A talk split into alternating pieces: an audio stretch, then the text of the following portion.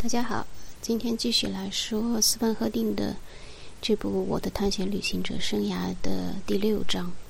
就我们现在前面说的是章节呢，就是他的这个五四卷本里面的第一卷。那这一章的这个题目呢，就叫做这个君士坦丁堡。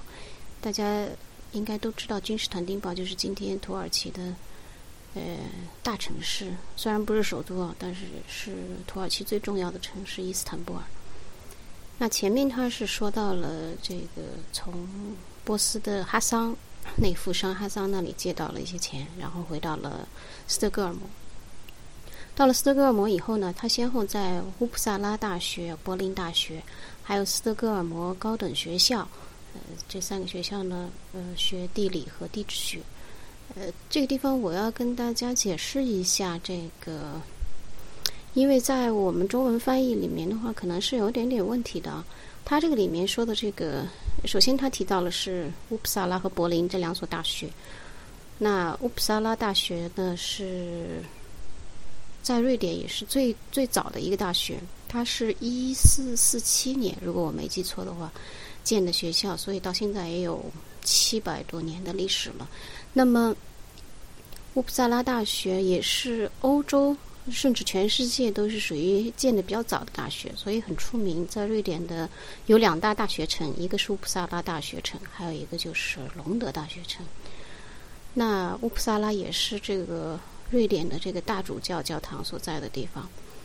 那柏林大学呢，就他的老师就是李希霍芬了。呃，这个前面我们也说到过，就不再重复了。那到了斯德哥尔摩这个学校，它的这个原文上写的是 Stockholm Högskola，这 Högskola，呃，应该这样来解释，它和这个和那种历史非常悠久悠久的大学是不一样的，因为大学就是呃，在瑞典语里面是 Universitet，嗯，和这 University 是一样的，但是高等学校叫做 Högskola，它是呃非常近，大概也就是最多。百年的历史的这样的呃学校，就是它最早的这个建这些学校的目的呢，呃，实际上是一种为了职业教育，就是高等职业教育。那它呢是没有这种学术研究的这个功能的。但是这几年啊，近这一二十年吧，呃，很多的这种 h e r School 啦，已经变成了和就是它的建制已经是和大学一样了。所以呢，就是我们国内翻译的时候，很多都把这个 Stockholm Högskola 就把它译成了斯德哥尔摩大学，呃，当然也没问题了。不过在赫定那个年代，它确实还是一个这个高等学校吧，呃，所以这是这个瑞典的一些学校的建制。那么，呃，赫定呢，他一边在读书的时候呢，一边还写书。呃，他主要是把他的这个，因为他是不是在这个上一次去这个巴库，然后到波斯这一段，他都画了很多的这个素描作品嘛，速写。然后呢，他就把自己包括自己的见闻都整理了一下，然后就交到一个出版社了。没想到一个出版商还真看中了，到他们家去说这个要买下来他这本书的版权啊，所以他还是赚了不少钱。所以说，这个斯文赫定确实还是蛮有写作才华的。那么这一次成功以后呢，他呃深受鼓舞啊，他是这样，我把我译的这段打开啊。他说他又译了这个俄罗斯将军。其实这个俄罗斯将军呢，虽然说是有这个将军的头衔啊，但其实他不是真正意义上的将军。但是他因为在这个嗯是。呃，就是现在的乌克兰的某一所军事学校，他是上过学，也被授过衔，但是他的主要的一生的经历呢，都是探险，尤其是在西伯利亚地区的探险。去这个，他也到过新疆和西藏。呃，这一位将军呢，就叫做尼古拉·米哈伊洛维奇·普热瓦普热瓦利斯基。呃，那么赫定就把他在亚洲腹地的这个旅行故事系列进行了翻译，出了一册简写版。因为不是逐字的翻译，所以只得了七百克朗的稿酬。所以还说只得了七百克朗，但其实是七百克朗是相当不少的钱了。为什么呢？因为在嗯，这个是十九世纪末，按照这个通胀，如果呃加上这个通胀的原因的话，我在这个瑞典的经济网上呃算，就是它可以算嘛，它可以帮助计算，那就是相当于这个那个时候的七百克朗，相当于二零一八年的四万两千多瑞典克朗。那四万两千多瑞典克朗折合成人民币的话，也有三万出头的这个样子。所以可以想象，这个瑞典的版税历来就非常的高，而且它还是一个翻译作品啊。呃，我们国家的翻译肯定就没有这么高的这个嗯收入了。然后呢，呃，就在他这个书出版以后啊，斯德哥尔摩办了一个叫做东方学者大会，就是在一八八九年的夏天。呃，然后呢，这个就是他们请了一些这个亚洲人和非洲人。那这个亚洲人里面呢，就是有四位波斯人。那么，这个他们是来拜会这个瑞典国王的。那因为呃。特定他会他会一些波斯语嘛，所以呢，他就是也是呃被邀请去和去接见吧。那么这个时候跟这四个波斯人的这种交谈以后，他更加的又又一次点燃了他这个想再回波斯再去深入了解的这样的一个心愿。那么他自己也说，阿拉丁的神灯重新点燃。那灯火燃烧的极为通亮，犹如当年哈桑家花园里的那一盏。呃，就是秋天的时候，就是当年的秋天，呃，我和母亲姐妹们打算在达尔比岛南部的一座农场度过一个月。这座农场属于诺舍尔德。嗯，哦，诺登舍尔德，诺登舍尔德就是这个赫定在最一开始提到的那位出生于芬兰，在瑞典获得成就的地质学家、矿物学家和北极探险家。呃，因为他在一开始就提到了，他从这个诺登舍尔德从斯德哥尔摩登岸的时候，他们全家去看的时候，那个隆重的场面啊。那么有一天，呃，邮包里有封父亲的来信。上面写着：明天上午十一点，你一定要到城里去面见首相。国王要派我国的一个使团拜会波斯沙，就是那个沙。呃，就后面就是他的那个下一章节里面就是提到的，包括他之前也说过的这个就是呃纳塞尔丁，虽然是个暴君啊。呃，你将随团前往，祝贺。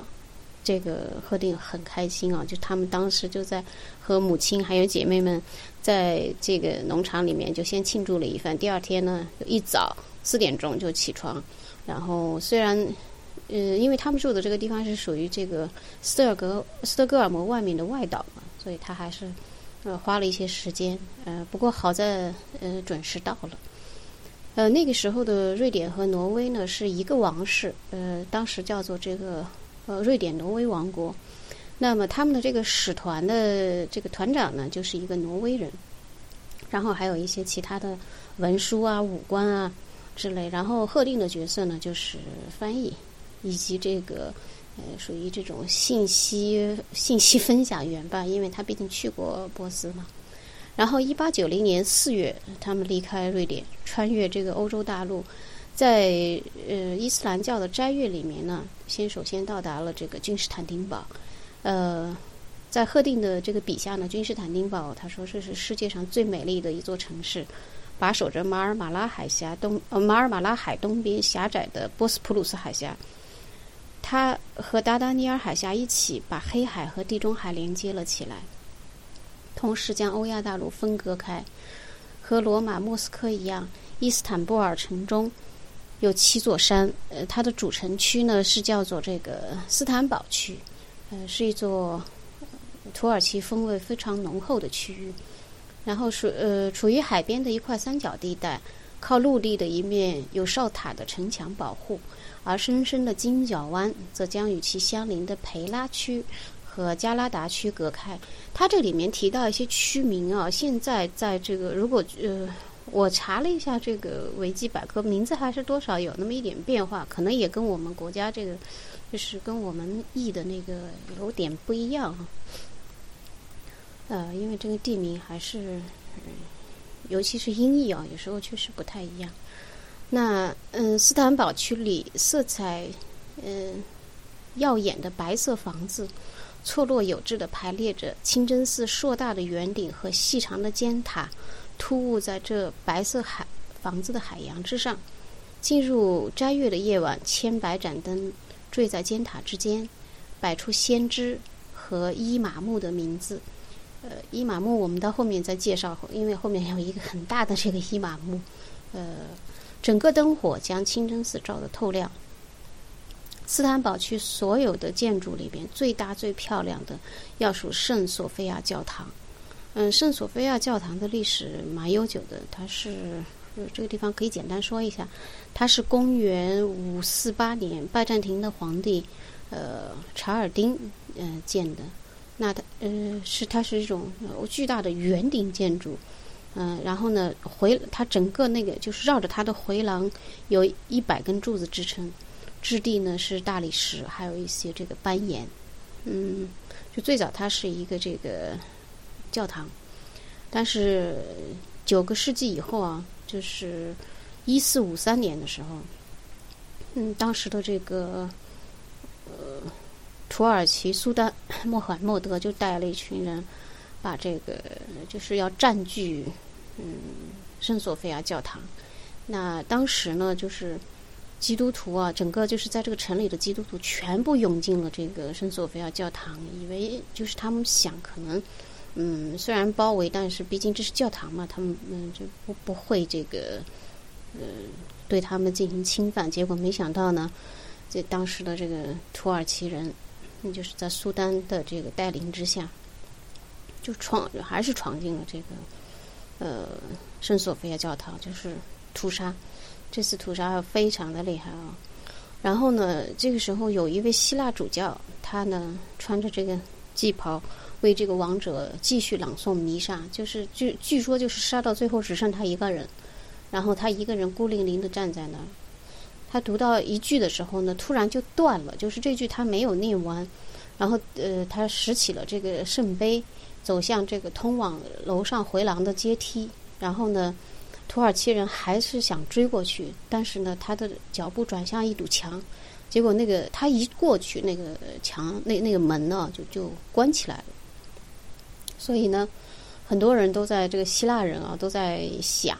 那有朝一日，等这个圣索菲亚教堂再度回到这个基督徒手里的时候，那堵墙就会打开，然后那个主教就会出来。但其实呢，后来就是一战结束以后，呃，协约国的军队还是占领了这个君士坦丁堡，但是主教嗯再也没有现身啊。这是当地的这个希腊人、希腊基督徒的一个传说。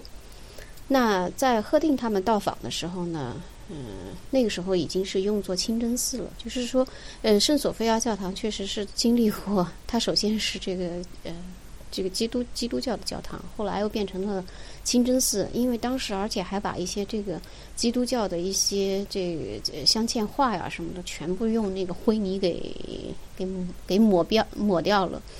但是现在啊，就赫定他们去的时候是清真寺，现在呢，就是大概是土耳其共和国建立以后。这个教堂就是不再有这个宗教功能了，现在就是说是作为一种博物馆的，嗯，这种来对大家的来对嗯公众开放吧。所以圣索菲亚教堂一定是这个去嗯今天的伊斯坦布尔的属于这个必去的线路吧。大家应该是在各个地方都能看到关于圣索菲亚教堂的这个介绍了。呃，因为在这儿呃特别说一下，就是因为在这个特特定的那个时代。多少有那么一点点和现在不太一样吧。嗯，当时他们在这个清真寺里确实是还是用作清真寺，然后有无数盏油灯的照照亮了整个的清真寺，有上千名虔诚的这个呃伊斯兰土教徒在在祷告。所以这个景色，当时他们说，因为呃。他们站在那个地方，然后往四周眺望的话，那个景象非常的壮观，因为尤其又是斋月嘛，斋月的夜晚会非常的漂亮。呃，然后他们还受到了这当时的这个苏丹呃，就是土耳其的这个苏丹的接见。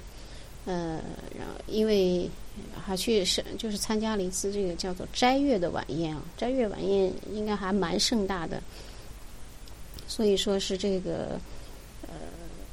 他说：“当时的这个苏丹王呢，他们吃饭的时候没有和苏丹王一起，就是晚宴过后呢，苏丹苏丹王呃见了他们一下。他说：‘嗯，贺定的描述说个子矮小，面容细致苍白，胡须黑色，两眼炯炯有神，嗯，是典型的突厥人的那种鹰钩鼻，嗯，所以说，反正呃样子好像还挺优雅的。然后，呃，这个使团呢就把这个瑞典国王的这个亲笔信呢就交给了他啊。之后呢，嗯，他就写到，呃，我们没有忘记去往生者之城看看。往生者之城就是墓地了。呃，他在斯坦布城墙外和斯库拉，嗯，就是现斯库拉，我查了一下，就是现在这个伊斯坦布尔的叫做于斯屈达尔区。呃，在这里有一块很大的墓园，墓园上方被肃静和宁静笼罩着，墓与墓之间柏树苍翠挺拔，每座墓碑下都安息着在历尽人世沧桑后的疲惫者。在平质的墓碑上，常常能看到一个杯形的凹坑，里面积了雨水，于是就有小鸟来饮。它们吱吱喳喳的欢歌，伴着石板下沉睡的亡灵。嗯，我觉得贺定确实是他的这个还是蛮有文采的，他这一段写的很好啊。这呢就是他的这个第六章，就是讲了这个。在君士坦坦丁堡的见闻，那下一章呢？他们就去到了这个，正式到了波斯，那就到下一次我们再见。而且他去觐见了波斯的这个沙沙或者是沙阿，就是波斯王。那我们就到下一期再来说这个具体的情形吧。再见。